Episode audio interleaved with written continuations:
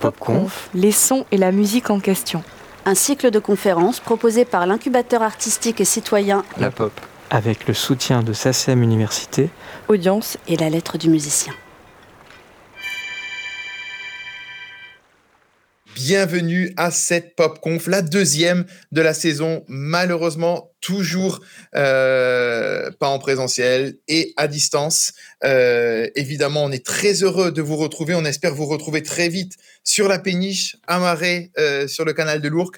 En attendant, on profite des réseaux, on profite un petit peu du numérique, comme beaucoup d'entre vous, pour échanger, pour débattre, parce que les sujets ne manquent pas, d'autant plus dans la période que nous vivons actuellement. Raison de plus, évidemment, pour poursuivre ce cycle des PopConf euh, que nous faisons avec différents partenaires. Tout d'abord, bien sûr, la pop, euh, à l'origine euh, de ce cycle, bien évidemment. Également la lettre du musicien, dont je suis le directeur de la rédaction, ou encore Audience et Arte Radio, puisque vous pourrez retrouver cette conf, cette pop conf en format podcast dans quelques jours. Mais en attendant, on est bel et bien en direct. Et vous savez, le principe des pop conf, c'est toujours de réunir à la fois un artiste et un ou une scientifique, en l'occurrence un artiste, une scientifique, autour d'un thème, un thème qui va nous interpeller, nous questionner pendant cette heure que nous allons passer ensemble aujourd'hui, de 19h à 20h, et un thème qui va, j'espère aussi, vous interpeller et susciter des questions. Alors n'hésitez pas, profitez des réseaux pour euh, poser toutes les questions euh, que vous voudrez à nos deux invités. Évidemment, on a la chance d'être dans un pays où on peut poser les questions. On n'est pas à Pyongyang, donc profitons-en. Euh, la musique, le son, ciment de la communauté, c'est le thème euh, qui nous interpelle ce soir. Un thème, là aussi, d'autant plus d'actualité, parce que parmi les premières, les premiers faits, les premiers échos des différents confinements, et peut-être en particulier le premier confinement il y a un an, eh ben, ce que tout le monde a pu remarquer, notamment vivant en milieu urbain et par exemple à Paris, c'était la différence sonore. D'un seul coup, on se mettait à réentendre de nouveaux sons, de nouveaux bruits de la ville. D'un seul coup, on pouvait entendre des oiseaux qu'on n'entendait plus, évidemment, dans la capitale. On réentendait une autre forme de transport, de circulation.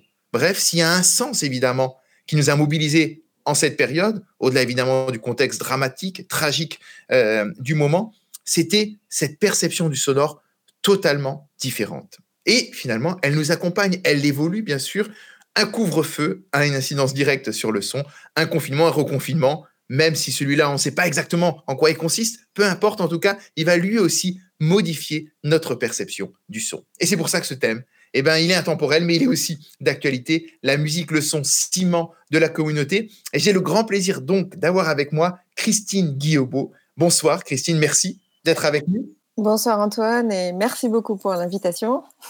Vous êtes chargé de recherche au CNRS. Alors, on a pas mal parlé du CNRS ces temps-ci, notamment quand on a voulu confier des missions sur l'islamo-gauchisme au CNRS, et on a vu d'ailleurs l'institution se rebeller. Euh, donc, le CNRS euh, sur les feux de l'actualité. En tout cas, vous, vous êtes, Christine, euh, en particulier euh, passionnée, spécialiste de l'anthropologie sonore. Qu'est-ce que c'est un beau terme, l'anthropologie sonore? Les sound studies aussi, comme on dit dans le vocabulaire, euh, voire le jargon anglo-saxon. En tout cas, vous, évidemment, le son, le bruit, les bruits vous interpellent depuis très longtemps et on va en parler dans quelques instants. Et l'artiste de cette pop conf, c'est vous, Guillaume, Guillaume Lacrousse. Alors, euh, j'espère que je prononce bien, hein, Guillaume.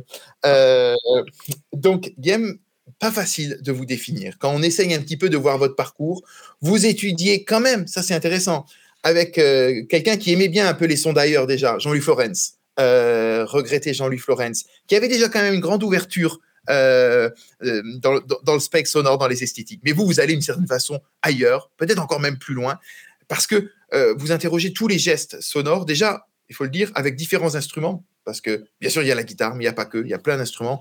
On aura l'occasion d'en parler. On vous a entendu juste avant de prendre l'antenne à l'harmonica. C'était magnifique d'ailleurs. Peut-être que nos auditrices et auditeurs vont avoir le plaisir de, vous réentendre dans, quelques instants. En tout cas, vous êtes vous aussi passionné par euh, la question du son et notamment comment les sons extérieurs, les sons du monde, eh ben, se retrouvent dans un geste artistique. Donc merci euh, à tous les deux d'être avec nous. Alors Christine, euh, j'aurais peut-être déjà voulu rebondir, ce que je disais un petit peu en intro, mais cette question du son aujourd'hui, cette, perception du sonore à travers la période que l'on vit. Vous aussi, euh, évidemment, vous, vous, l'avez perçu, cette différence euh, de son, de bruit. Euh, est-ce qu'on peut déjà, alors je sais que la recherche se fait plutôt sur le temps passé que sur un temps parfois extrêmement présent, mais est-ce que c'est la période qu'on vit est intéressante aussi d'un point de vue sonore? Christine Guibault Oui, alors c'est vrai que notre premier confinement, il a été euh, assez strict. Il y a eu euh, un arrêt euh, brutal enfin, des de toutes les activités et surtout du, du trafic routier. Donc, c'est, je pense, quelque chose qui a. Et on pense aux villes, aux aéroports. J'allais oublier les aéroports, mais les gens qui vivent à côté des, a... des aéroports, je crois qu'ils ont, ils ont vécu une expérience. C'est peut-être eux qui ont vécu l'expérience la plus inouïe. Exactement. Alors c'est vrai que ces moments-là, ils sont, ils sont intéressants pour, le, pour, pour la recherche au sens où euh, il y a du contraste très fort. On a observé la même chose avec la pollution atmosphérique. On sait qu'au moment du, confinement en Chine, on a vu baisser tous les taux de, de pollution de manière très rapide. Euh, pour le son, on peut voir aussi euh, un aspect redécouverte de, de, sons qu'on n'avait pas plus l'habitude d'entendre ou de, plus prêter attention peut-être. Mais ça reste quand même un peu effet euh, crash test. Je dis c'est parce que c'est d'un coup ça nous donne euh, une image comme ça de un moment euh, qui était celui-ci, mais vous avez remarqué aussi que ça a repris très vite. Et ce que j'ai trouvé intéressant de voir aussi, c'est que notre mémoire de, ce moment-là, il, est déjà travaillé dans notre imaginaire. On l'a déjà acquis. Mais la perception qu'on a eue à ces moments-là, je suis pas sûre qu'on qu va le mémoriser. Mais peut-être pour les gens qui qui vivent dans les zones très bruyantes, euh, on parlait d'Orly, de, Roissy, peut-être que ça va les rendre un, un peu plus euh, euh, soucieux encore de, défendre leur, euh, leur, rapport au bruit. Euh, mais en ce qui concerne le, le temps de, de, réflexion autour du son, moi je suis anthropologue, donc en fait on, on essaie justement, on est sensible au passé bien sûr, à l'actualité, mais surtout au présent, c'est plus le présent que l'actualité parce que s'il y a bien quelque chose qui se joue dans le moment présent, c'est notre perception auditive. Euh, on est euh, dans, dans le moment même, en situation. Euh, ça fonctionne pas du tout de la même manière quand on, quand on a des images euh, mentales. Et notre manière de, de, percevoir, elle nous fait agir au moment où on écoute. Donc c'est vraiment dans l'anthropologie sonore une, une, approche sur le sur l'action, le, le, son comme comme de l'action. Et euh, du côté de l'anthropologie, il y a beaucoup de sciences hein, qui s'occupent euh, du son, il n'y a pas que l'anthropologie, évidemment. Euh, mais nous, notre, ce qui nous intéresse, c'est de le faire aussi dans des situations très diverses, c'est-à-dire de considérer la diversité des villes, des pays, mais des cultures, mais aussi à l'intérieur de ces territoires, tous les sites où nous sommes euh, bercés dans l'environnement sonore des zones calmes aux zones les plus bruyantes, euh, des transports, des lieux de culte, de la rue. Voilà, donc c'est tout, toute cette diversité qui fait euh, mon entrée dans le, dans le son. Et on va en parler dans quelques instants. Vous avez notamment écrit un, un ouvrage sur le Kerala et cette région et, évidemment l'anthropologie sonore en, particulier voilà, dans, différents territoires et, et ses différences. Euh, une question euh, à vous pour rebondir, euh, Guillaume, par rapport justement, vous en tant qu'artiste, comment vous avez pu vivre aussi cette différence de perception sonore dans, dans l'époque actuelle? À titre personnel, moi, j'ai pas vécu de différence sonore. Habitant à la campagne, j'ai plus vécu une différence de relation en fait, puisque les concerts ont été quasiment annulés et euh, lorsqu'on a repris en septembre euh, en, Suisse pour quelques jours, euh, l'essentiel, en tout cas dans ma pratique à moi, et il est revenu, il m'a sauté au visage je me suis dit ah oui, mais ça me manquait tellement, c'est ça la vie, parce que j'ai travaillé chez moi, j'ai fait des disques, des enregistrements, écrit tout ça, mais de jouer ensemble en vrai, avec du public qui écoute, les sensations euh, d'être vivant, en tout cas en tant que musicien, elles étaient multipliées par euh, un chiffre infini qui n'existe pas. Et bon, et après, donc je crois que le, confinement pour euh, pour le, les musiciens, enfin pour moi, et donc je pense aussi pour pas mal d'amis, d'artistes, tout ça, c'est compliqué de plus jouer, de plus jouer pour des gens, de jouer avec une distance, avec euh, Internet, c'est, c'est, on essaye de pallier, mais c'est, c'est pas la même chose. Hein. C'est plus du spectacle vivant, c'est autre chose. est-ce que Guillaume, justement, cette, cette, crise, elle nous rappelle en fait l'importance, ça paraît un euphémisme, mais du public? Ah bah, enfin, je, oui, oui. Enfin, je sais pas si elle nous le rappelle ou quand on l'a oublié, on peut, ça nous le rappelle, oui. Mais euh, la musique, c'est un média c'est, du son et ça, c'est partagé. Je pense que là, vraiment un endroit qui mène euh, à une relation communionnelle, enfin, une relation entre euh, toutes les personnes qui écoutent, c'est-à-dire ceux qui font avec les instruments, leur voix, etc., et ceux qui écoutent. Mais ce qu'on écoute ensemble, c'est cet objet sonore qui est lié, ce que disait Christine, au temps présent absolu. C'est que du temps présent. Ça se passe tout le temps à l'instant où ça se passe. C'est ce partage-là qui est fort. La force de l'éphémère. On rentre tout de suite, un hein, Guillaume, avec vos propos évidemment dans, la thématique même hein, de, de, cette pop conf. Hein. La musique, le son ciment de la communauté, vous, vous en parlez. Euh, Christine, justement, comment, euh, d'un point de vue d'anthropologie, on voit justement cette, cette notion de communauté? Alors, Guillaume nous décrivait là la position très occidentale, entre évidemment les musiciens sur scène et euh, un public qui écoute. Le rapport, j'imagine, évidemment, il, il, change suivant les, régions et parfois très souvent, tout le monde pratique, enfin, le public est lui-même musicien. Euh, peut-être un petit peu euh, euh, revenir justement sur cette communauté qui réunit d'un côté une audience, ceux qui écoutent et, ceux qui jouent. Christine Guibault. Oui, alors c'est vrai que la, configuration scénique, elle est particulière au concert, à la musique qu'on vient écouter en tant que musique mais euh, on peut on peut avoir des, des, centaines et des centaines de configurations différentes euh, dans le monde.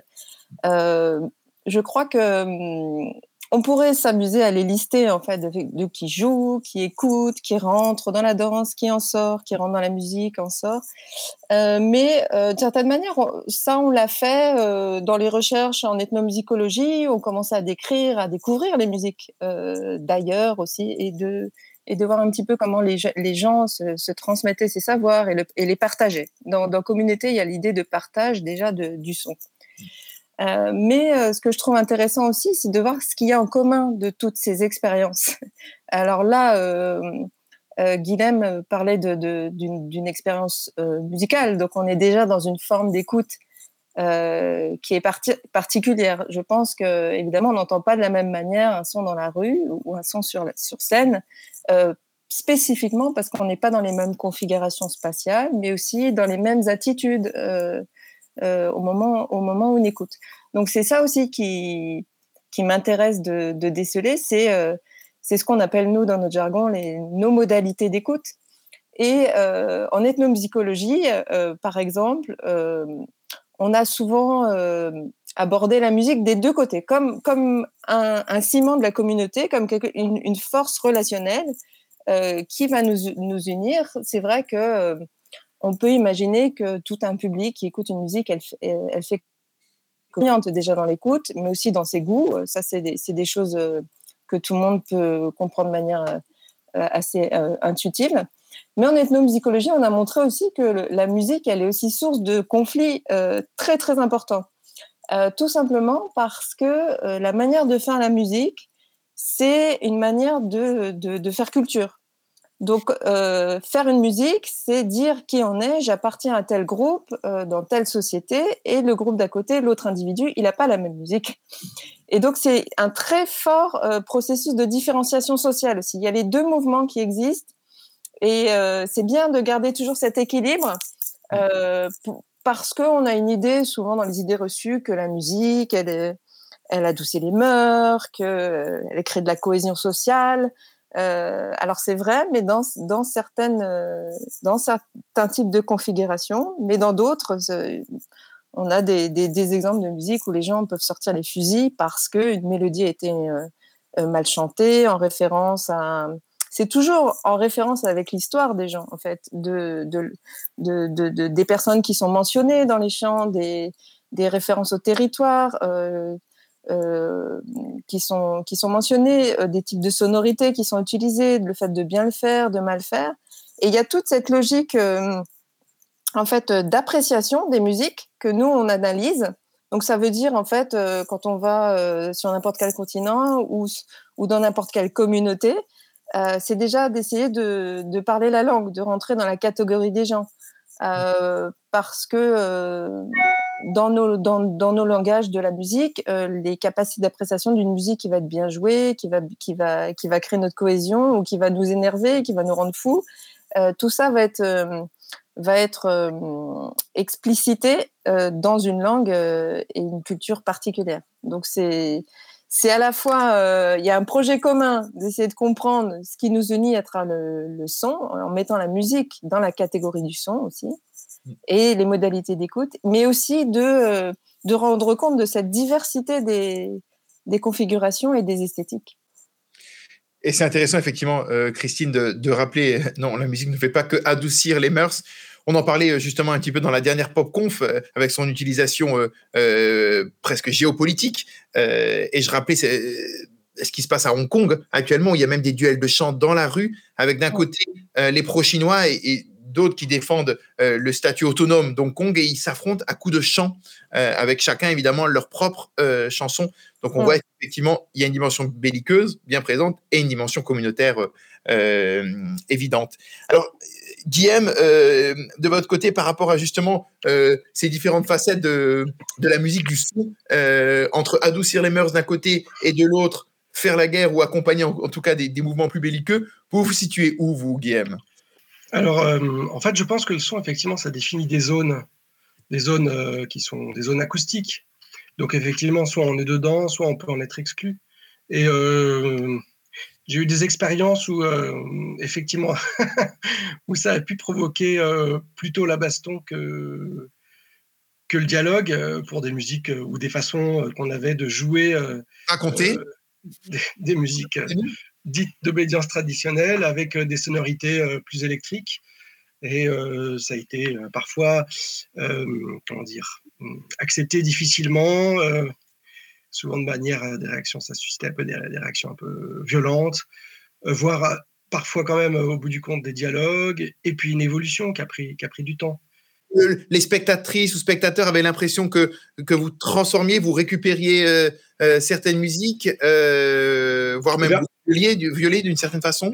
Ben, C'est-à-dire qu'en fait, on voyait bien que euh, c'était vraiment des questions de, son, je crois, donc qui sont quand même euh, vraiment liées à l'esthétique, mais le fait de jouer, euh, par exemple, un thème de musique dite traditionnelle du Massif central avec une vielle à roue électrifiée, une cornemuse électrique et une guitare électrique posait des problèmes, surtout au niveau des fréquences médium, médium aigu, qui sont assez présentes, qui sont la caractéristique de ces instruments. Et par le, biais de la microphonie, ça amplifiait euh, tous les frottements sonores de tempéraments inégaux, etc. Et euh, on s'est retrouvé face à pas mal de problèmes euh, de, gens qui attendent de ces musiques-là, en tout cas à l'époque, qu'elles soient jouées de manière acoustique et un peu douce. C'était pas notre cas. Donc, on, on, voit bien parfois les, tensions sur des, des questions qui sont liées au territoire, c'est-à-dire de dire ce thème-là, il m'appartient, il doit jouer comme ça et pas autrement. par exemple. Christine, justement, euh, euh, parce qu'on on sent dans l'expérience que raconte la Guillaume un côté assez réactionnaire du public, euh, voire traditionnel. Est-ce que c'est des choses qu'on, qui, peuvent, qui peuvent définir parfois un petit peu le, le, le, le public qui ne veut pas voir son œuvre se transformer ou évoluer d'une certaine façon? Alors ça, c'est vrai que de, de, regarder les performances, de, de, de, voir les attitudes du public, de, ce qui est dit, de ce qui est commenté, euh, euh, et aussi avec euh, les, les, les, réseaux sociaux qui, qui permettent d'exprimer à distance aussi mm. l'appréciation d'une performance, c'est vraiment intéressant à, à mener. mais à partir des, de ces commentaires ou de ces réactions, euh, en recherche, on essaye de les, bon, déjà de les identifier, mais aussi de voir à quelle valeur ça peut se, rattacher. Euh, par exemple, moi, je, je fais, euh, j'ai fait pas mal de recherches euh, avec des musiciens en Inde, à la fois des musiciens classiques, mais aussi des musiciens de village, et je me, je me rendais compte en fait qu'ils n'avaient pas du tout la même manière de, de définir ce que c'était un bon son, de ce que c'était une performance réussie, ou ce qui pouvait être euh, source euh, de conflits éventuels euh, euh, par ailleurs. Alors, pour prendre des exemples précis, par exemple, certains musiciens classiques, ils sont très, ils sont très sensibles à la fois au, canon au canon de jeu. Donc il faut, il faut respecter d'une certaine manière la forme globale d'une musique, les, les, types d'échelles qu'on utilise, les passages qu'on fait dans, dans, la mélodie. donc ça, c'est des choses qui doivent pas bouger. c'est ça la, tradition. C'est ça qui fait qu'on peut transmettre euh, les choses. Et en même temps, la musique, c'est pas juste euh, se transmettre à l'identique des choses. La tradition, c'est toujours quelque chose qui qui innove, et ça, c'est dans tous les arts, et dans la musique, en, euh, les musiques improvisées encore plus. Euh, on, valorisera toujours la, la, personnalité qui fera du nouveau ou le groupe de personnalités qui fait quelque chose d'un peu différent de ce qu'il a appris de, de son maître. Ça, c'est ce que j'ai, c'est ce que j'avais euh, entendu maintes fois des, des musiciens classiques. Mmh. Euh, j'ai aussi, je me suis intéressée aussi à des à des musiques rituelles euh, dans les villages, donc des, des musiciens qui s'appelaient les Poulouvanes, qui faisaient des, des rituels pour les divinités locales. Et eux, leur souci, c'est pas du tout de suivre le canon de leur maître, leur souci, c'est que euh, au moment où on fait de la musique, les divinités entendent le son et euh, se, euh, soient présentes sur le lieu où on joue pour que les personnes puissent échanger avec elles. Donc l'efficacité, là dans ce cadre-là, d'ailleurs on parle même plus d'esthétique, on parle d'efficacité, c'est de pouvoir euh, donner quelque chose de sensible à ces, à ces divinités et qui nous permettent de rentrer en contact avec elles. Donc c'est des mondes complètement euh, différents. Mais euh, ce qui est en commun, c'est que la, la, musique, elle met dans une relation différente. Euh, et c'est ça qu'il faudrait à chaque fois identifier. Des, des, attentes de ces, de ces communautés. Et, notamment, il y a une communauté qui peut être assez conservatrice, qui est celle de la musique classique, et, certains s'en amusent, notamment des metteurs en scène, quand ils font des relectures euh, parfois assez osées avec de la réactualisation euh, d'ouvrages classiques. Je me rappelle notamment une production au Festival de Salzbourg, une messe quand même relativement conservatrice, euh, où Hans Neuenfels avait mis en scène La chauve-souris de Johann Strauss, qui est une sorte d'opérette icône totémique, presque on pourrait dire, hein, d'un point de vue anthropologique, chez les mélomanes autrichiens. Et il avait complètement déconstruit l'œuvre. Il avait rajouté des textes des de Jelinek et ainsi de suite. Et le critique de Libé de l'époque, Eric Daon, avait eu cette formule assez juste. Il avait dit Mais finalement, le metteur en scène a empêché les spectateurs de jouir. Parce qu'en fait, il y avait une telle attente, euh, évidemment, de retrouver euh, ce qu'on qu aime. Il y a un proverbe allemand qui dit Vas de Bureniken tisternes, que le paysan ne connaît pas, il ne mange pas. Et finalement, on retrouvait un petit peu cette. Euh, cette dimension-là. Et il y avait eu des huées mémorables, évidemment, qui avaient euh, interrompu le, oh. le, le, le, spectacle. Avec effectivement, euh, où on retrouve là l'idée de, de, de, de, communauté, mais avec aussi euh, un peu finalement les deux côtés. L'avantage euh, d'une communauté, d'un oh. rituel partagé, mais de l'autre côté aussi le risque de hier. Oh. présent. Oui, c'est tout à fait ça. C'est un, un, jeu entre le, entre le cadre et, l'innovation. Et, c'est ça qui fait que qu'on qu en retire du plaisir aussi parce que c'est euh, c'est un peu le, défaut de nous les chercheurs de, vouloir toujours euh, euh, identifier voilà les, catégories les, verbalisations. Mais il y a aussi un premier critère qui est celui de, l'expérience qu'on fait en termes de plaisir ou en termes d'efficacité quand je quand, je parlais du rituel. Et cette expérience que vous relatez, Antoine, euh, c'est aussi, bah, on en parle encore aujourd'hui, du coup. c'est ça qui fait que ça peut s'inscrire dans une histoire. Euh, bon, là, c'est l'histoire de la musique euh, à travers euh, les médias, mais, mais c'est aussi dans le cas dans les traditions orales où, où les clashs comme ça, les, ils sont inscrits à, aussi inscrits dans la mémoire des gens ensuite. Et on peut se remémorer euh, comment tel musicien aura joué euh, en dehors des cadres ou pas, et ça fait école aussi d'une certaine manière, parce qu'on s'en souvient. Et je crois que c'est la dynamique même de, la création.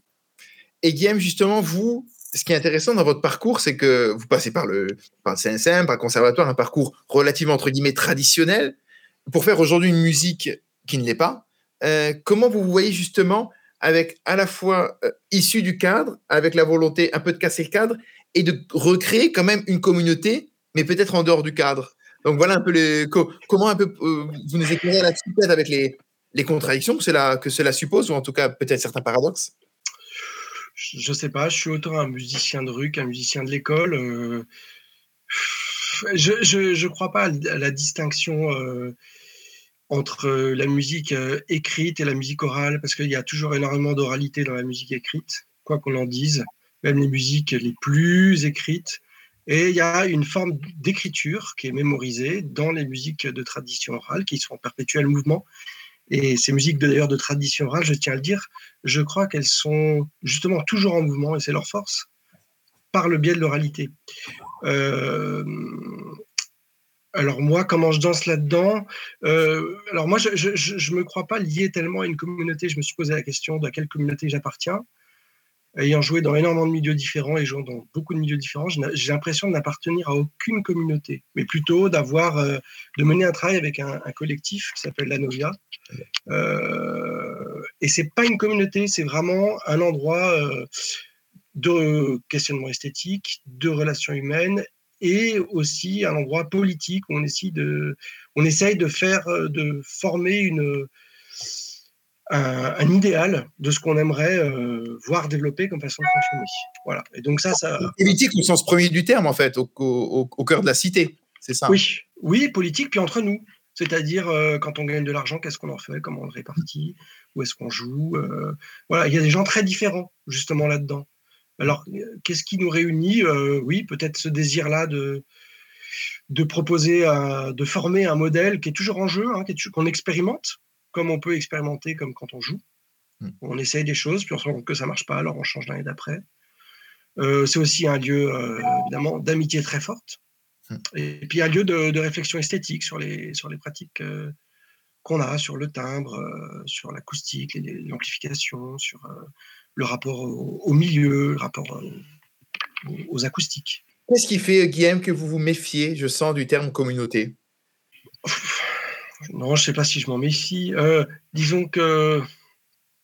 Non, je, constate. En fait, je me méfie des, milieux en général parce que dès qu'on parle de milieu, forcément, on parle du milieu et donc c'est forcément un endroit conservateur. Mm. Voilà, donc ça, ça m'effraie toujours un petit peu. Il y a effectivement, comme dans la musique, ce rapport entre la tension euh, entre le désir et, le relâchement, la, tension et la détente. Donc, euh, avec les gens qui veulent entendre une chose, comment on va jouer avec ça, etc. Ce que je retiens là depuis la, musique ancienne, hein, la musique baroque, c'est que ça, hein, évidemment, comme, euh, comme rhétorique. Et puis, effectivement, c'est cette idée de milieu et d'un entre-soi. Peut-être, Christine, justement, par, rapport à cette question de, communauté, la communauté qui peut être un milieu et qui peut être en cela euh, conservateur, comment, comment vous réagissez par rapport justement à, à, ces propos de, de Guillaume, Christine Guibault? Oui, alors c'est vrai que le, terme de communauté n'est pas facile euh, à utiliser, ni pour, nous aussi. Hein. Euh, mais ce qu'il y a en commun peut-être, c'est le terme de collectif et qui est, intéressant en fait. C'est l'articulation en fait entre les, individus avec euh, le collectif dans lequel ils s'insèrent. Alors, ce qui est intéressant euh, dans, ces relations-là, c'est jamais un collectif, c'est jamais euh, l'association de tous les individus. Il y a, surtout quand on fait de la musique ou quand on produit du son, c'est jamais l'addition de chacun de, du son que chacun produit on produit quelque chose ensemble qui va, qui va avoir son entité et qui, et qui, va, qui va émerger. Il y a des théories qui s'appellent les théories de l'émergence. Un son qui, euh, qui dépasse en fait euh, les individus. Donc l'idée de, de collectif, elle est, vraiment intéressante. Elle fait sens aussi pour l'anthropologie. Alors moi, je me suis beaucoup intéressée euh, à cette articulation entre l'individuel et le collectif dans le son ambiant. parce que justement, de penser que les sons de nos villes ou de, par exemple, dans les sons de transport, euh, on n'est pas dans l'esthétique du tout. On n'est pas dans la création, ou, peut-être un petit peu, mais c'est n'est pas ce qui est le plus flagrant. Et euh, je me suis amusée un petit peu à décrire euh, ce qui se passait dans les espaces publics en Inde, et notamment dans les gares. Et dans ces pays-là, en fait, on, est dans des, lieux très denses avec euh, voilà des sons produits par tous les individus et par tous les les, les, bus, les, klaxons, tout ça est accumulé et fait une sorte de, de milieu sonore. On peut utiliser le terme de milieu aussi, très dense. Et est-ce que tout ça, c'est un pur chaos ou c'est euh, juste l'addition des individus? Donc, c'est ni l'un ni l'autre. Et euh, on se rend compte en fait que dans, dans l'espace public, souvent, notre rapport à l'environnement, il se place toujours par rapport aux autres. Et moi, je me suis amusée à décrire, par exemple, comment dans les gares routières, les harangueurs font de la compétition avec le son. La compétition, c'est encore une autre manière, une autre relation au son. C'est on va essayer d'être plus saillant que l'autre et d'attirer mieux l'attention que l'autre dans, dans ce brouhaha sonore. Alors, je ne sais pas si je peux vous montrer une image. Ah si, bien sûr. Alors, on, va rencontrer les harangueurs. alors, je, alors, je ne les, mets pas en image parce que maintenant, il faut demander l'autorisation et tout ça, c'est compliqué. Est-ce que vous voyez le, sonogramme? Complètement. Voilà. Alors là, c'est une représentation euh, voilà, du, flux sonore dans une gare entière avec euh, tout verticalement différentes couleurs. En fait, c'est la, la présentation d'un individu qui harangue 1, 2, 3, 4, 5, 6, 7. Donc là, il y a sept individus, chacun avec leur couleur. Et euh, ce qui est intéressant de voir, c'est que à partir du moment où les, voix sont produites, chacun euh, euh, des, personnes qui haranguent placent leur voix à à peu près 700, entre 600 et 700 Hertz. Donc, c'est la zone juste au-dessus de tout le brouhaha euh, environnant. Donc, ils, placent leur voix déjà dans une, dans une zone où ils ont plus de chances d'être entendus acoustiquement. Et ensuite, il y a toute la, la logique collective que j'évoquais tout à l'heure. C'est-à-dire, à partir du moment où il y en a un qui harangue, le deuxième s'en approche, il s'agrège à lui, le troisième s'agrège à lui, le quatrième. Les choses se détendent, un peu comme en musique, tension détente. Cinquième, sixième, et puis ensuite euh, la séquence se termine. C'est pas une partition parce que ça c'est évidemment fait euh, en situation. Et puis ensuite euh, un autre harangueur, un numéro 7, et qui fait disparaître les autres. Donc là, on voit, on voit en fait une excusez-moi, je remets. Une, une, logique collective qui n'est est pas communautaire, qui n'est pas individuelle, qui, qui, est, qui, est, de la compétition sonore, qui est gentille, hein, c'est une compétition gentille, mais euh, qui montre qu'on est dans l'action, que, que, que, tout ça nous fait réagir sur le moment. Et je pense que, euh, j'imagine, euh, dans les performances menées par Guillaume et son collectif, il doit y avoir aussi ce genre d'éléments interindividuels euh, qui fait qu'on se, on se relie à un moment à une personne ou à un autre ou à un des membres du groupe. Euh, c'est ces, ces micro-relations qui, sont, qui nous permettent de voir la communauté comme quelque chose d'assez dynamique, en fait. Donc, ni chaos, ni une organisation complètement précise. On est vraiment. Euh, ni une partition comme ça orchestrée à l'avance. Oui, c'est le, le, son sur le moment, quoi. Oui. Guillaume, comment vous, vous, voyez justement, vous, euh, est-ce que vous êtes, vous vous sentez proche de ces harangueurs de la, de la gare? Je ne sais plus si c'est à, à Delhi ou en tout cas en Inde. Ah oui, bah, c'est clair que je pense que l'expérience du musicien, euh, quand il est, euh, comment dire, par exemple avec une partition assez ouverte comme INSI, par exemple, de Terry Riley, il va adapter sa façon de jouer à ce qui se passe autour, soit pour ressortir, soit se taire pour laisser la musique apparaître parce qu'il n'y a pas besoin, soit se placer un peu au-dessus pour s'entendre. De toute façon, la, question fondamentale quand on joue de la musique, je crois, c'est d'abord la question euh, du sonore, du phénomène sonore dans l'espace où il est produit. Et d'ailleurs, euh, c'est pas pour rien, je crois, si je dis pas de bêtises, en japonais, le mot musique n'existe pas. Enfin, plutôt, il existe, il veut dire qu'on écoute ce qui se passe. Et que par le fait d'écouter, n'importe quel son ou bruit devient de la musique. Est-ce que Guillaume, euh, vous êtes aussi, dans votre démarche, dans votre geste artistique, influencé par euh, ces sons justement dont parlait Christine, qui s'intéresse à, ces sons, ces bruits euh, de la ville ou bien même de, d'autres endroits, mais ces bruits qu'on n'ose pas qualifier de, musique. C'était Hugo hein, qui disait la musique, c'est du bruit qui pense. Mais euh, est-ce que, comment ces bruits-là, ce son-là, ce paysage sonore vous influence dans, votre geste artistique, Guillaume Alors, je ne sais pas si c'est conscient. Moi, je pense que la musique, c'est du bruit qui sent. Et euh, il me semble qu'une fois, j'écrivais un truc et je me suis rendu compte que c'était le bruit de ma porte euh, euh, d'entrée en bas, en fait. Et là, je mais tiens, j'écris ce truc-là. Je crois qu'on est, on est modelé, il y a des choses qui sont qui sont peut-être conscientes, mais j'ai l'impression que ça, c'est le milieu, quoi. Ça nous, ça nous, ça nous façonne. Et on peut le voir d'ailleurs en ethnomusicologie quand on regarde un certain nombre de chants de musique traditionnelle qui sont euh, vraiment très proches des chants d'oiseaux qu'on peut trouver autour, par exemple. et c'est flagrant, euh, comme le fait d'habiter en ville modifie la façon de produire du timbre, comme elle a changé le, le son même. Est-ce que vous pensez, Guillaume, on n'écrit pas la même musique si on habite en ville ou à la campagne? Oui. Allez, je dis oui. en tout cas, ce qui est sûr, euh, c'est que notre manière de. Notre sentiment d'appartenance, il est extrêmement lié bah, déjà à travers notre corps. Et le corps, il est inscrit dans l'espace. Donc, euh, euh, à toutes les échelles, en fait, que ce soit dans, dans une petite performance, qui est des musiciens avec un public, mais aussi à l'échelle d'une ville. L'exemple des musiques de carnaval, par exemple, c'est assez intéressant de, de voir que dans, différents quartiers, euh, chacun va, créer euh, euh, son collectif. On peut parler de, de collectif avec ses costumes, ses chansons, et que chacun va défiler ensemble, mais en essayant de, présenter une certaine identité, celle de, son quartier. Dans des milieux.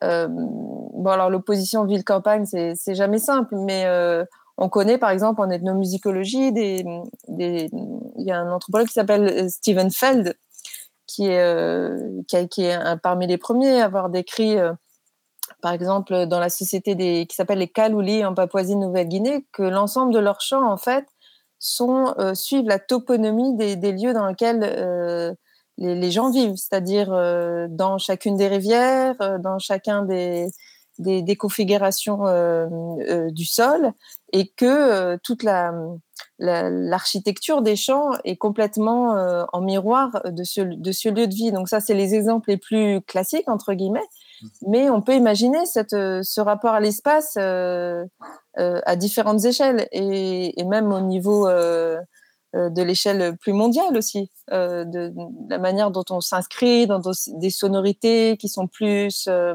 là, ça, touche aux politiques aussi du nord, du sud, d'un certain genre musical qu'on va appeler latinos ou africains ou, je ne sais quoi, de, toutes ces catégories-là où en fait on inscrit toujours son, son appartenance, son identité dans, dans des lieux. Donc c'est vraiment une dimension extrêmement importante. C'est intéressant, Christine, parce que là, vous faites le, lien aussi entre musique et architecture, hein, euh, musique et espace. Et euh, ça peut être deux disciplines qu'on aurait tendance à, opposer euh, d'une certaine façon. Et pourtant, quand par exemple, c'est Renzo Piano qui, qui le dit que pour lui, très clairement, la musique, c'est l'art le plus proche de l'architecture. C'est Goethe hein, qui en parlait comme de, de, l'architecture de la musique muette, un terme à peu près équivalent en tout cas en, en allemand. Et on voit effectivement que de tout temps, euh, il y a eu un rapprochement depuis évidemment euh, l'Antiquité, dans le traité de Vitruve, déjà il y a un rapprochement des, éléments, et puis après il suffit de penser que dans une construction euh, d'édifices sacrés, le cœur c'est à la fois un lieu d'architecture et la formation vocale, musicale qui s'y produit. Donc c'est vrai que ce, rapprochement il est, il est très fort. Guillaume, comment justement vous voyez cette, question du lieu hein, dans la, la musique ciment de la communauté? Est-ce que euh, alors aujourd'hui, il n'y a pas de lieu hein, dans lequel on peut se, produire. Malheureusement, euh, ça nous montre d'autant plus peut-être là aussi son, intérêt. On a parlé un peu du public, mais le lieu, est-ce que c'est différent, par exemple, entre un plein air et, euh, et en intérieur? Comment vous voyez Qu'est-ce que ça joue en fait comme, ah, comme importance? D'abord, c'est fondamental sur l'organologie. Je veux dire, euh, par exemple, la cornemuse, euh, c'est très clairement un instrument extrêmement puissant qui, fonctionne extrêmement bien en plein air. Euh, quand cette cornemuse-là, est arrivée à Paris, fin 19e, début 20e, et qu'il n'y avait pas la place, eh ben, les bourdons, on les a coupés, puis on les a mis devant. Bon. Un orchestre symphonique dans une église, ça marche pas forcément. Un groupe de rock dans une église, c'est compliqué. La musique a cappella sur une scène de musique actuelle, ça va être compliqué. Enfin, voilà, c'est pas adapté. Voilà, il y a des endroits. Euh, c'est vrai que l'organologie, elle est, elle est, elle est très parlante.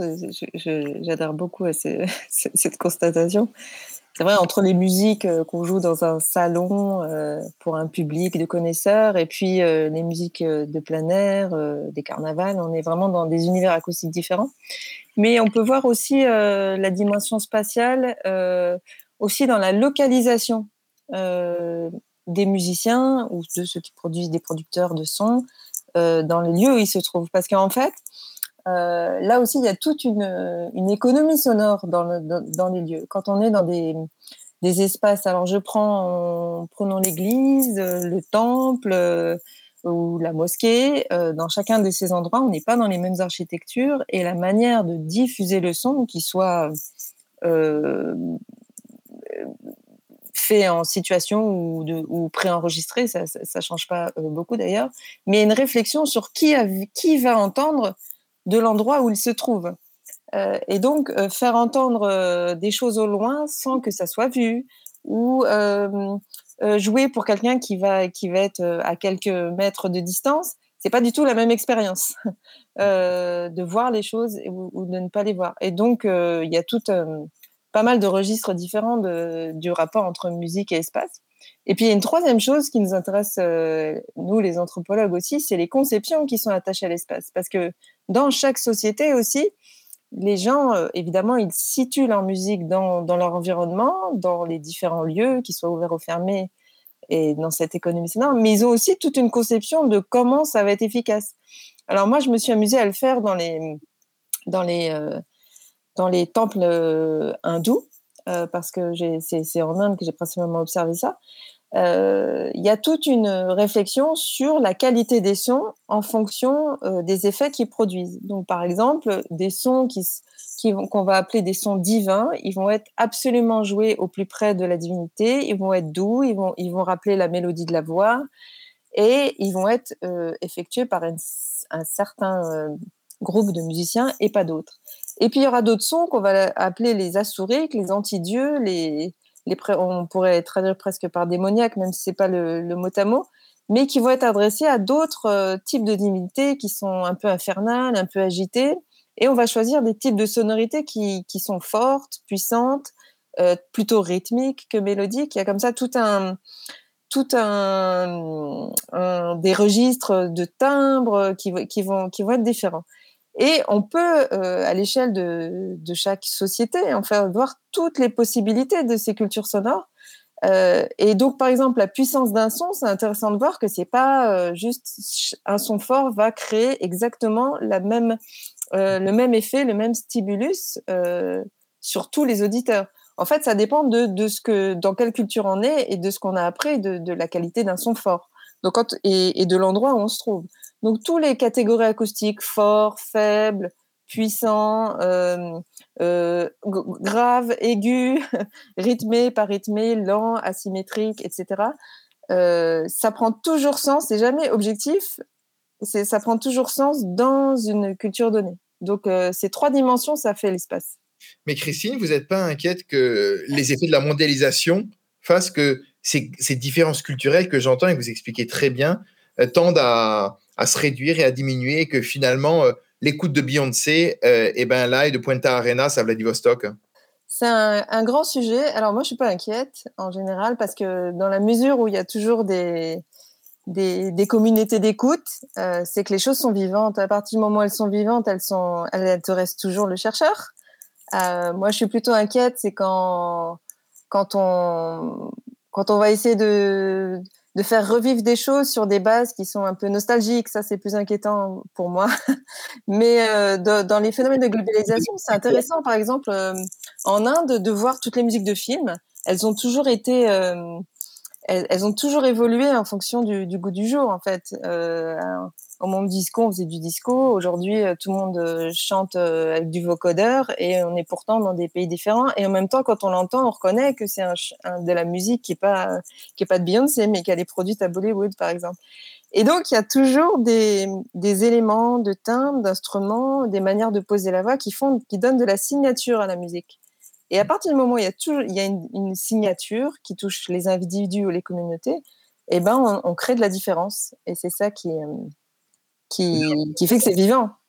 Et c'est peut-être un regard un peu occidentalocentré que de mettre en avant un Beyoncé ou des artistes, notamment du mainstream américain, un mainstream américain qui est de plus en plus talonné. Hein. Vous parlez euh, du cinéma Bollywood et devant Hollywood en, nombre de films produits. Euh, Nollywood aussi, hein, l'industrie du, cinéma au Nigeria, et devant Hollywood. Donc euh, il y a de plus en plus de contre-pouvoirs, et notamment au, sud. Donc c'est évidemment important de. et Beyoncé est très appréciée dans tous ces pays. Exactement. Guillaume, par rapport à, à cette, euh, à cette interrogation sur euh, les effets de la mondialisation sur les, les spécificités de communauté euh, du son et de la musique y a toujours, je crois qu'il y a quand même une appropriation qui, qui s'opère. C'est-à-dire que les géographies, elles sont différentes, les climats sont différents, les, les langues parlées qui ont pu être différentes euh, font que ça va changer quelque chose. Je veux dire, il y a quoi peut-être maintenant que la moitié dans le sud des gens qui parlent l'occitan, mais l'accent du sud est pas le même que l'accent à Paris. Et alors, est-ce que c'est une trace d'une langue qui a été différente? Est-ce que de toute façon, les sonorités seront toujours différentes parce que la géographie fait que c'est différent que moi, je crois beaucoup à l'appropriation. Au fait que vous pouvez jouer le marteau 100 mètres, deux, deux interprètes différents, ça sonnera jamais pareil. Donc, je ne suis pas trop inquiet. Après, c'est, on est toujours lié à notre époque. Effectivement, euh, maintenant, on a énormément euh, présence des sons graves et compressés euh, qu'on n'avait pas il y a un siècle. Ça, c'est une évolution dans le temps de nos sociétés. Peut-être que c'est mais je ne crois pas que ce soit un point absolument répandu. C'est-à-dire que quand il y a trop de communs, je crois qu'il y a de la différence qui se crée et qui s'oppose. Par rapport à cette question euh, de communauté, d'interprètes et de public, euh, il y a une interrogation aujourd'hui quand même, euh, celle qu'on traverse dans la crise sanitaire, c'est quel public va-t-on retrouver après la crise? C'était intéressant. J'étais il, y a quelques semaines en Bulgarie, qui est l'un des rares pays en Europe à laisser les salles de spectacle ouvertes. Et en allant dans un concert, notamment dans une philharmonie très traditionnelle, bâtiment 19e, orchestre symphonique, beaucoup de jeunes dans la salle. Et le, directeur m'a expliqué, ben, les bars et restaurants étant fermés actuellement en Bulgarie, là, parmi les rares distractions possibles, c'est d'aller au concert, donc même de musique classique où ils vont. Et d'un autre côté, le public plus âgé, lui qui se fait vacciner, mais ça prend du temps, en Bulgarie comme en France, eh ben, lui a un peu peur de, de, revenir. Et quand on voit plus globalement, il y a une étude qui, vient de sortir, il y a plusieurs études, l'AFDA s'en mène une, mais il y a une étude au point de vue européen réalisée par euh, le cabinet EY et qui interroge les spectateurs s'ils vont se sentir en sécurité dans combien de temps pour revenir dans les salles. Il y a quand même 12% qui disent euh, pour l'instant euh, jamais. Euh, donc, euh, c'est des données qui sont euh, évidemment à prendre avec beaucoup de pincettes parce qu'on en est, on est encore dans, dans la crise. Mais est-ce que vous pensez, ma question s'adresse évidemment à tous les deux, que cette crise, elle va modifier le rapport à la communauté, à, ce qui, à cette musique, ciment de la communauté, à travers cette question de, du public, de certains publics inquiets, peut-être de manière euh, avec des différences générationnelles, et puis aussi par rapport au port du masque, aux gestes barrières, à tout ce qui se crée, et ce qui pour l'instant est peut-être plutôt euh, appelé à durer du moins, du moins dans un certain temps. En fait, euh, ce que je trouve intéressant, ce qu'on a dit jusqu'ici, et, qui était très fort dans le propos de Guilhem aussi, c'est l'importance de, de, la performance, de la relation au public, qui clairement on a euh, on, a, on a mis en suspens avec euh, ce confinement. Mais par contre, on n'a on pas les pourcentages en fait de ce que les gens font chez eux, de ce qu'ils écoutent euh, tout seuls dans l'environnement avec leur casque ou en famille avec une, dans une autre communauté d'écoute. et ce que je trouve intéressant,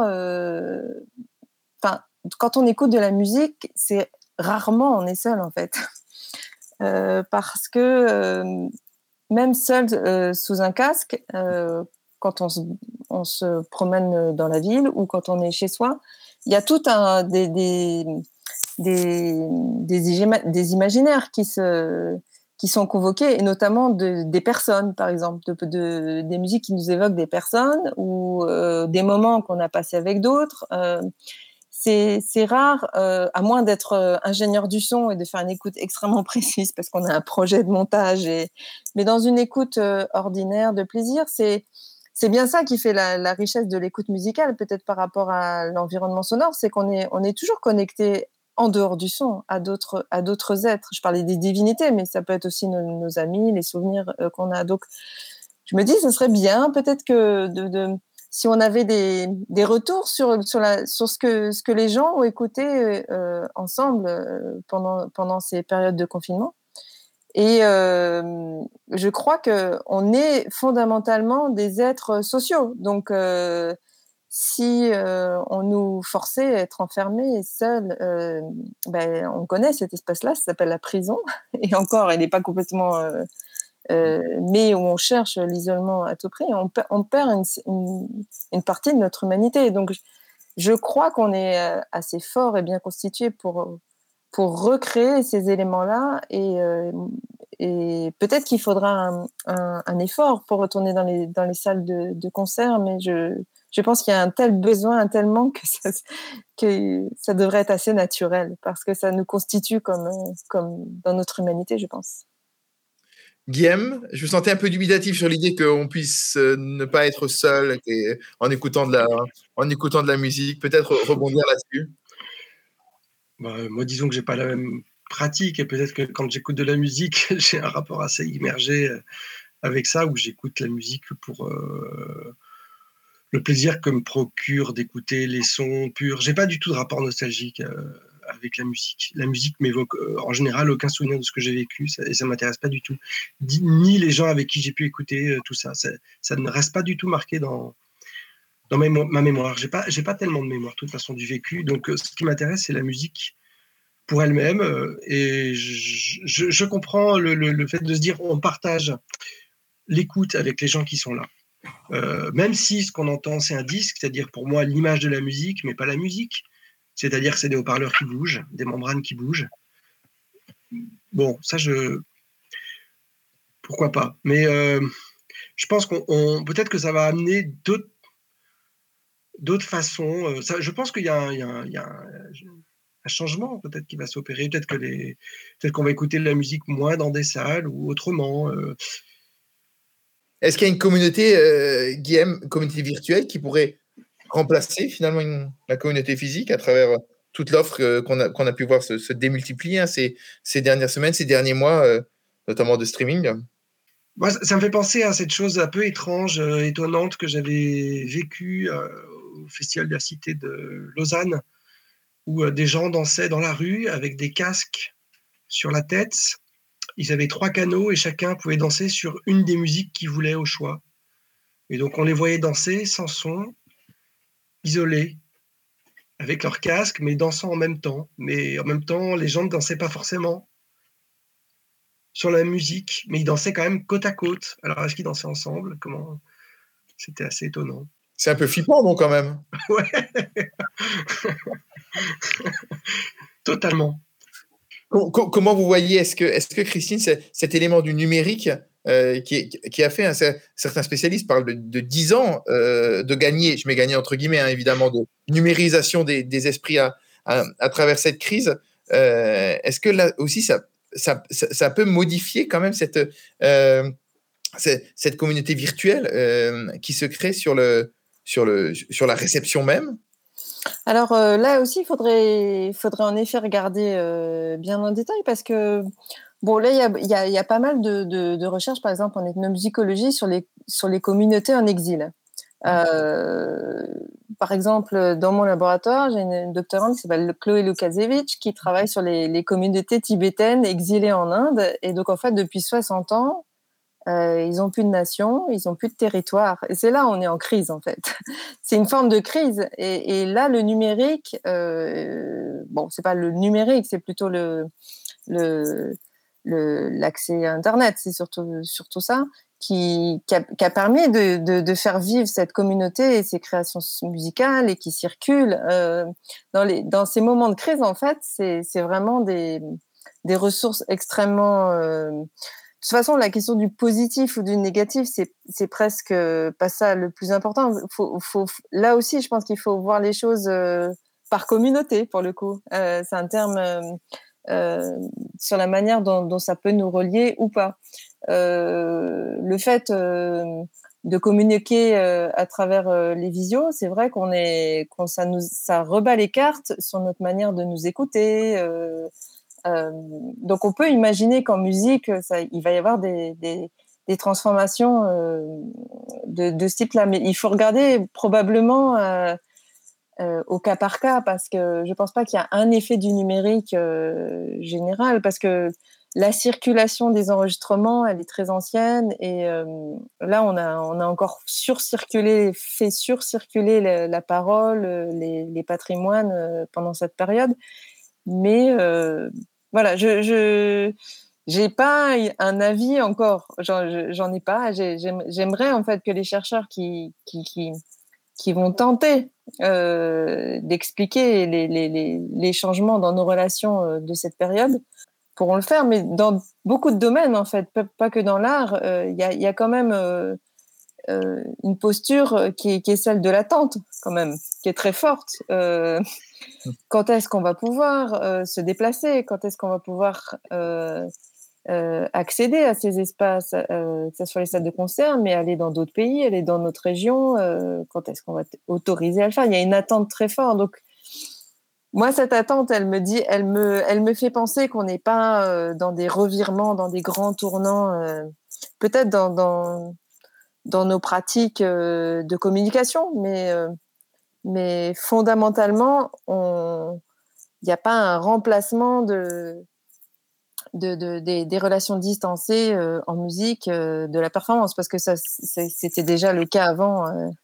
Chers auditrices, chers auditeurs, hein, j'en profite pour vous rappeler, n'hésitez pas à poser des questions. Si vous avez des questions à poser à Christine ou à Guillaume, évidemment, à, le faire, j'en serai le relais, le, le, le, le simple relais. mais Guillaume, pour vous, justement, est-ce que vous voyez ce moment qu'on est en train de vivre? On, on, en parlait évidemment par rapport à, à cette communauté, mais euh, aussi par rapport à votre geste artistique en tant que musicien, vous vous dites, ah ben, ça peut offrir peut-être d'autres opportunités, ou bien c'est surtout et avant tout l'inquiétude euh, qui domine? Pour l'instant, je ne vois pas tellement les opportunités, il faut bien le dire. Mmh. Euh, parce que en tant que musicien, on a des programmations qui sont décalées, puis redécalées, puis annulées. Et donc, c'est toujours un peu compliqué d'être dans ce désir qui n'est pas assouvi. Euh, après, je, ne suis pas totalement inquiet pour la suite, dans le sens où je pense que les gens, ils ont toujours besoin, euh, comme disait Christine, de se rassembler. C'est l'homme, l'être humain est un être euh, social profondément, quoi.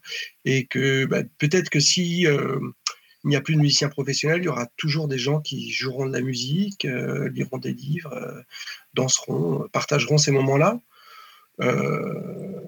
là, on est là tous les trois en visio, on pourrait presque boire un verre ensemble. Eh bien, non. ça n'est pas pareil quand même, parce qu'on a besoin de cette relation euh, proche et invisible en même temps. Notre, notre, notre espace personnel ne se limite pas à notre peau. Nous, nous émettons quand même des énergies qui font que, parce qu'on n'est pas loin à côté, on peut communiquer malgré tout aussi autrement. Et en, tout cas, autrement que là, en étant à distance. Et pour renforcer cette idée, en musique, euh, il y a des choses qu'on fait même plus qu'on ne fait pas en parlant. C'est on peut le faire en même temps. En vision, on ne peut pas faire les choses en même temps. on doit les faire les l'un après l'autre. Et, et, le, les principes des, des, constructions sonores, c'est tout, tout l'art de de l'emboîtement, de la superposition, du, contraste. Et voilà, c'est un, une forme d'expression qui, qui se prête euh, pas encore avec les outils euh, actuels, mais euh, on voit, je crois, émerger certaines pratiques que, en tout cas, moi, je connais pas encore, mais il faudrait commencer à les, à les ethnographier, à regarder en détail les choix esthétiques qui sont faits, les, les limites que les gens voient ou les potentialités aussi, parce qu'on on, voit là actuellement les limites, mais peut-être qu'il y a des potentialités. Moi, je peux pas dire parce que je ne suis pas immergée dans ces milieux euh, musicaux euh, à distance. peut-être que Guilhem a, des exemples à donner. Oui, bah, c'est vrai qu'on a, par exemple, on a fait un disque, euh, voilà, entre musiciens, entre deux collectifs, Ars Brut et Novia, euh, avec des gens avec qui on n'avait jamais joué. Donc ça, c'était euh, très clairement un, enregistrement qui a été fait à distance. Euh, donc effectivement, c'est les outils nouveaux, de toute façon, nous amènent toujours, je crois, des comportements nouveaux, une façon de penser nouvelle. Quand le mouvement mécanique est apparu, le métronome est apparu, et ça a malgré tout changé pas mal de, choses dans, dans la musique, en tout cas, dans le rapport au temps, tout simplement pas que en bien. Mais euh, ça, c'est un autre débat. Mais, euh, mais, mais, par contre, effectivement, ça pu apporter euh, d'autres choses. bien sûr, en tout cas, une autre approche du, du discours, du discours musical. je vais avoir une question qui, qui, nous arrive dans quelques instants. Mais avant, je voulais juste, parce que je pense que ça peut être intéressant aussi pour nos auditrices, auditeurs, pour avec l'envie éventuellement d'aller un petit peu plus loin. donc, la question d'Olivier qui va nous permettre justement d'aller un petit peu plus loin. Est-ce que le silence peut aujourd'hui faire ou a-t-il déjà fait communauté? Est-ce qu'il y, a des adorateurs du silence? Voilà. Euh, ou est-ce que le silence est par nature anti-communautaire? C'est presque euh, un sujet de thèse de philosophie, mon cher Olivier, que tu nous euh, proposes là. alors, qui se lance dans les trois parties? Thèse, antithèse, synthèse bah, Je pense que la minute de silence, par exemple, elle fait autant communauté qu'elle peut d'ailleurs forcément, dès qu'on fait communauté, dès qu'on crée des frontières, on inclut et on exclut, ce que disait aussi Christine, c'est-à-dire. Euh, mais je pense que dès qu'on rassemble, on. je ne sais pas quel est l'inverse de rassembler, mais on éloigne aussi. Alors, euh, voilà, on exclut, oui. Alors, c'est vrai que c'est une, une belle question. Moi, je réagirais d'abord sur le, le, mot silence. Alors, euh, je ne sais pas si la question, elle était, elle portait sur justement le moment du confinement. Euh, mais en fait, le silence, ça, existe euh, à peu près nulle part, sauf dans les chambres anéchoïques de l'IRCAM ou des centres d'acoustique.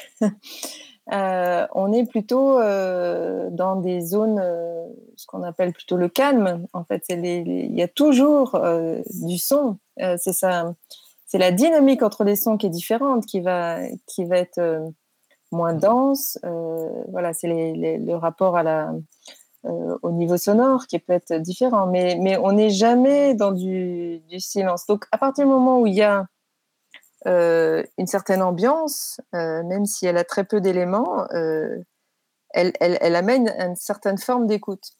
Et puis, euh, du côté des, communautés du silence, euh, il y, a des travaux en recherche qui ont été faits euh, de manière très intéressante sur, le, sur les, les, communautés monacales, l'ambiance sonore dans les, dans les abbayes ou, ou la culture du silence dans des, certaines communautés religieuses, où là, il faut, il faut se questionner sur qu'est-ce qui se passe en fait dans la relation entre ces personnes à cultiver. D'ailleurs, c'est moins le silence que la non-parole. C'est d'autres, euh, c'est d'autres manières de communiquer qui passent pas par la, par la, par la parole, parce que on a, souvent tendance à penser que ne pas parler, c'est le silence, mais il y a quand même le, son qui est là. Euh, moi, j'aime beaucoup, euh, j'ai beaucoup travaillé sur le, calme. justement, c'est, un terme aussi qui est, très politique aujourd'hui parce que c'est aussi ces espaces qu'on essaye de recréer dans nos villes, ces espaces où où on peut entendre un peu plus euh, la nature, euh, le son des oiseaux dans nos parcs, euh, là je parle des villes hein, bien sûr, ou même dans les villages, tous les cas récents de, de, de Coq Maurice jusqu'à la patrimonialisation des sons de la nature, ça, dit quelque chose de de, quel genre de sonorité, d'ambiance dans lesquelles on veut vivre. Donc il y a des choix de société qui, se font vers le calme plutôt que le silence, mais on ne va pas renoncer à certains sons, des signatures qui appartiennent, euh, voilà, les sons de cris de coq pour la campagne, les sons de cloche, euh, mais on peut imaginer la même chose pour la ville. Mmh. Euh, mais c'est pas fait dans l'autre sens. Mais, on, mais des architectes s'y intéressent aux signatures euh, acoustiques euh, des villes aussi. Et alors sur la partie du calme, moi j'ai fait ce travail-là, je l'ai fait en Inde et je me suis intéressée à ce que, ce que disaient les gens sur ces zones comme ça, qui sont au bord des routes, où on entend le trafic au loin, mais en même temps, on n'est pas dans la route. Et on est dans un endroit qui est plus calme, qui est plus apaisé. Voilà, les gens parlent d'apaisement, de confort. Il y a tout un langage comme ça du bien-être qui, est évoqué. Et euh, c'est pas le silence, c'est plutôt le, le repos, l'apaisement. Et euh, qu'est-ce qui se passe dans ces moments-là? Ben, on a tous fait cette expérience-là euh, dans, nos villes. Euh, c'est un, recentrement sur soi, c'est euh, une certaine connexion avec la nature qui, entre guillemets, pourrait nous manquer dans certains espaces. Mais en Inde, c'est pas du tout ce que les gens disent. Ils disent, quand j'entends le son du vent dans, les feuilles, on est toujours en ville, hein, ils disent, bah, ça me connecte avec les autres, ça me, ça me rappelle que je suis dans un lieu où il y a beaucoup de gens qui circulent. Je vois les familles circuler, les enfants faire du son. Les enfants, c'est, par exemple, c'est très bruyant, les enfants. dans certains trains, la présence d'enfants peut être vue comme un son négatif, mais parce qu'on est dans un train, mais dans un parc, ça c'est toujours le contexte en fait qui fait le, la, qualification. De la même manière, dans, dans, un avion, dans un transport, dans, dans une bibliothèque, toute mmh. forme sonore qui, va, qui va sortir un petit peu du, de l'ambiance générale sera perçue négativement, mais, alors que la même personne, elle pourra écouter des sons très puissants à un autre moment. Et c'est pour ça que c'est ce qu'on disait au tout début de la PopCon, c'est la situation, la relation entre les gens dans, avec ces, des, des règles implicites qui fait euh, que ça, ça, fait sens ou pas pour nous. Ou ça nous, ou ça nous met dans un bon état, ou ça nous met en, difficulté. Donc le silence, c'est, je dirais, c'est même plutôt le, calme, euh, en tout cas dans l'expérience qu'on en fait au quotidien. C'est intéressant parce que dans vos propos, à chaque fois, en fait, il y a finalement les, deux tendances dans la musique, le son ciment de la communauté. Il y a rassembler, mais qui dit rassembler dit exclure aussi. Euh, et je trouve ça vraiment intéressant. C'est de la même manière, euh, je reprends vos mots hein, là, Guillaume, mais ça, rejoint aussi ce que vous disiez, Christine, sur ces potentiels de la musique, hein, qui n'est tout sauf pas, seulement adoucir les mœurs, mais bien sûr d'avoir des, des, côtés belliqueux. Et on voit finalement qu'on joue en permanence sur ces différentes dialectiques.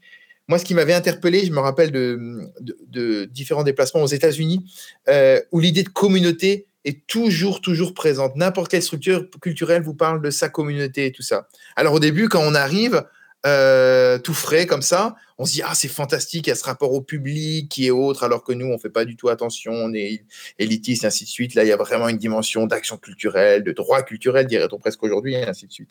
Et puis après, quand on va un petit peu plus loin, et, j'avais fait un reportage notamment à Cleveland là-dessus, et eh ben on se rend compte que ces communautés euh, et ben finalement, elle recrée une forme de ghettoisation euh, des, des, pratiques culturelles très inquiétantes. Donc finalement, on retrouve en permanence cette, euh, tension détente, hein, pour reprendre aussi les, mots, plus musicaux qui, sont, euh, qui me paraissent vraiment, intéressants dans ce, cette idée de ciment de la, communauté.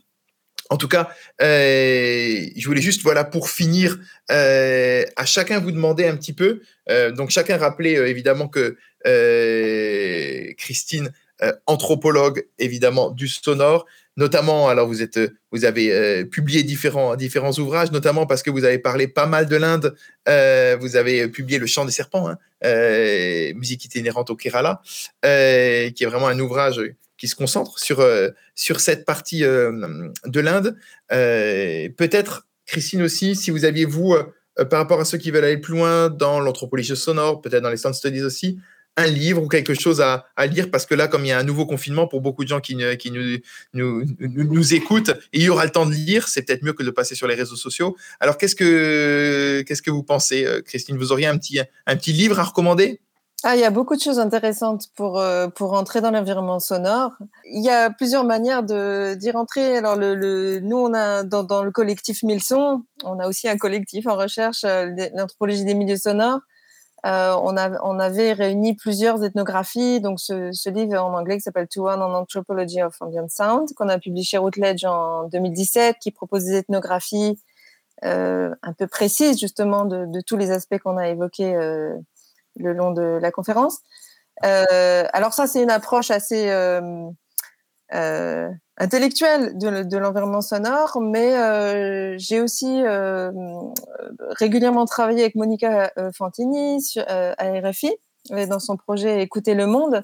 Et on est parti justement des matériaux sonores qu'on enregistrait sur nos terrains pour les recomposer en racontant des histoires et, puis en, essayant de, faire saisir par l'écoute les effets des, sons et, des, de, de l'appréciation qu'on peut en avoir au quotidien. Donc ça, c'est des choses qui sont accessibles en ligne et, et qu'on peut écouter comme ça aussi. On peut, on peut aussi rentrer dans l'environnement sonore de manière sensible. Donc c'est deux stratégies différentes. Moi, j'aime bien garder ces deux, ces deux approches. Quant à la musique, euh, j'encourage à, à, en jouer, à en rejouer, parce que je crois que les arguments, ils sont quand même, euh, euh même si on a parlé de l'écoute euh, au casque, mais cette écoute au casque qu'on peut avoir seul, elle est complètement liée à l'expérience qu'on aura fait en situation réelle, en, performance. Donc voilà les quelques pistes que je pourrais donner. Alors Guillaume, vous, je crois, l'un de vos, derniers albums, c'est L'Abandonné, hein, si j'ai bien vu avec l'Athènes, parmi vos dernières réalisations, mais peut-être aussi nous dire un petit peu des coups de cœur à ceux qui à ceux qui nous suivent là pour pour poursuivre le mieux qu'ils le peuvent le, nouveau faux, confinement qui, arrive Alors, moi, je vais vous surprendre, mais j'écoute très peu de musique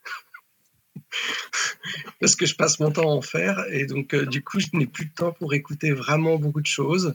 Alors, je n'ai rien à vous conseiller. C'est une honte catastrophique. Absolument pas. Et puis en tout cas, moi, je vous donne d'ores et déjà rendez-vous pour la, la prochaine PopConf elle va, bah, vous le savez, hein, le principe des pop conf, c'est d'interroger le son, la musique sous toutes ses facettes, euh, qu'elle soit anthropologique comme on l'a fait euh, aujourd'hui, qu'elle soit géopolitique comme on l'a fait la dernière fois. Et puis, euh, pour la prochaine étape, elle sera presque de l'ordre physique, en tout cas scientifique, ça c'est sûr, c'est le principe des pop conf. Le thème, monter le son, plaisir ou supplice, ça aussi c'est presque euh, une thèse de, en philo. Euh, vous avez le temps, puisque c'est le lundi 12 avril pour le rendu des copies. Ce sera à 19h30. Toujours euh, cette retransmission en direct. Deux invités, comme d'hab. Mais cette fois-ci, on inverse. Ça va être une femme qui est artiste, chanteuse électroacousticienne. Elle s'appelle Annabelle Play. Et le physicien, le scientifique, le neurologue. Il est aussi au CNRS, décidément. Brice Batelier, c'est son nom. Ce sera le lundi 12 avril. Et en tout cas, euh, vous redire aussi que cette conférence, parce que j'ai oublié, honte à moi, voilà, on est honteux, vous aussi vous l'étiez Guillaume, et ben moi aussi, honte catastrophique, j'ai oublié l'un des partenaires qui nous permet de faire cette pop conf, euh, qui est SACEM Université, en plus d'audience, la lettre du musicien, d'Arte Radio et bien sûr de la pop. Vivement qu'on se retrouve sur cette péniche, qu'on prenne un verre, vous l'aurez bien compris, et qu'on débatte et qu'on écoute de la musique, qu'on profite, voilà, de la culture. Allez, on va se battre pour Bonne soirée à toutes et à tous. Merci.